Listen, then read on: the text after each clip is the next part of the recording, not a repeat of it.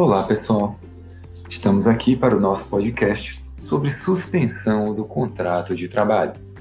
Lembrando que a gente falou sobre as semelhanças e diferenças entre a suspensão e a interrupção no nosso videoclipe, tratamos das hipóteses de interrupção no screencast e agora vamos falar das hipóteses de suspensão.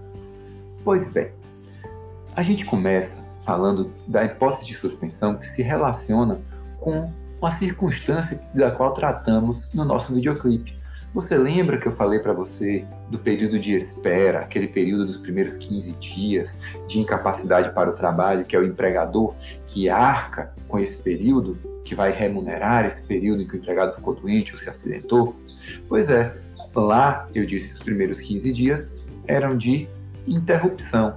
Agora eu estou aqui para lhe dizer que do 16º dia em diante esse período vai ser de suspensão do contrato de trabalho. Exatamente do 16º dia em diante, o período vai ser de suspensão, sendo que todo aquele período em que o empregado fica afastado pelo INSS recebendo benefício previdenciário será então considerado suspensão do contrato de emprego. Além desse período, a gente tem também como hipótese de suspensão do contrato de emprego o período de licença da gestante por 120 dias, o chamado salário maternidade. Também é um período de suspensão, embora na doutrina se suscite alguma divergência em razão uh, de contribuições que são realizadas durante esse período.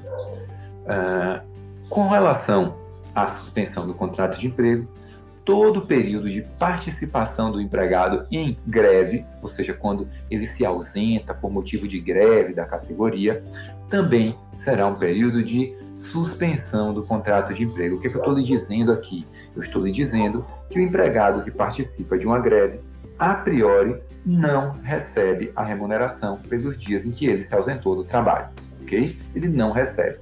Se coisa diversa for pactuada em um acordo ou convenção coletiva, aí é possível que ele receba pelo período, mas a priori, pela lei, esse período é um período de suspensão. Outra hipótese de suspensão do contrato de emprego é a ausência do empregado por motivo de prisão sem que tenha havido o trânsito em julgado da ação penal. Vale a pena a gente lembrar que quando ocorre o trânsito em julgado da ação penal sem a suspensão da execução da pena, que deverá ser realizada num, caso, num dado caso concreto em regime fechado, isso implica a extinção do contrato de emprego por justa causa praticada pelo empregado, ok? Mas na hipótese de ele se ausentar por motivo de prisão temporária, prisão preventiva, todo esse período em que não há o trânsito em julgado, ou seja, em que se presume que ele é inocente, já que a gente ainda não tem uma decisão judicial afirmando que ele é o culpado, ele não pode então ser penalizado de maneira antecipada. Por isso, esse período é um período de suspensão, ok? O contrato dele continua vigente enquanto ele estiver preso nessa circunstância temporária, mas ele não recebe remuneração, assim como não recebe remuneração no período em que ele está afastado para prestar o serviço militar obrigatório. Todo esse período do serviço militar obrigatório também é um período de suspensão do contrato de emprego.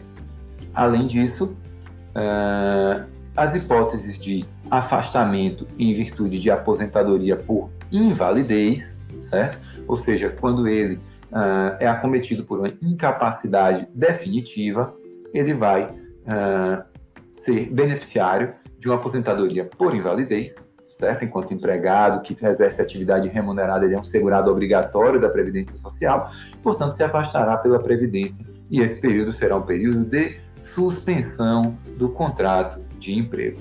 Como eu disse para vocês, algumas hipóteses de suspensão do contrato de emprego, elas são especiais, e suscitam uh, na doutrina alguma divergência, ok?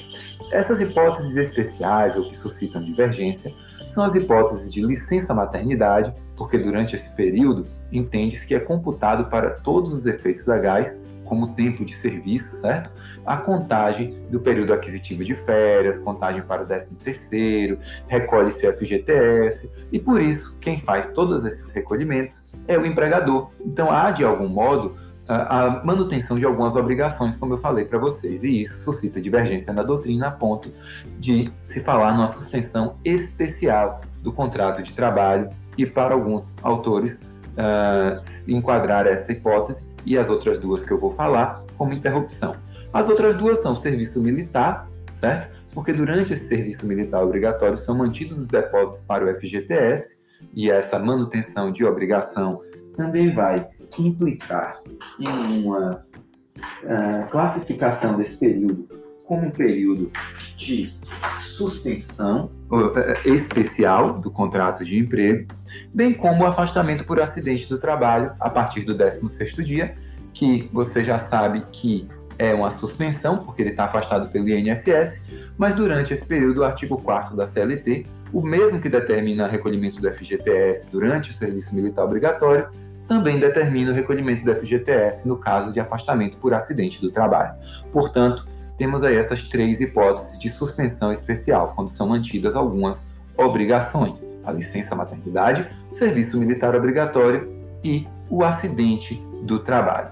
Ok? Assim a gente encerra o nosso podcast e a gente se encontra na nossa aula ao vivo para que possamos falar um pouco mais sobre a, as suspensões, as interrupções e também sobre o acidente do trabalho que a gente uh, acabou abordando no final desse podcast a partir da hipótese de suspensão especial do contrato. Muito obrigado por me acompanhar até aqui e a gente se vê em sala de aula. Um grande abraço.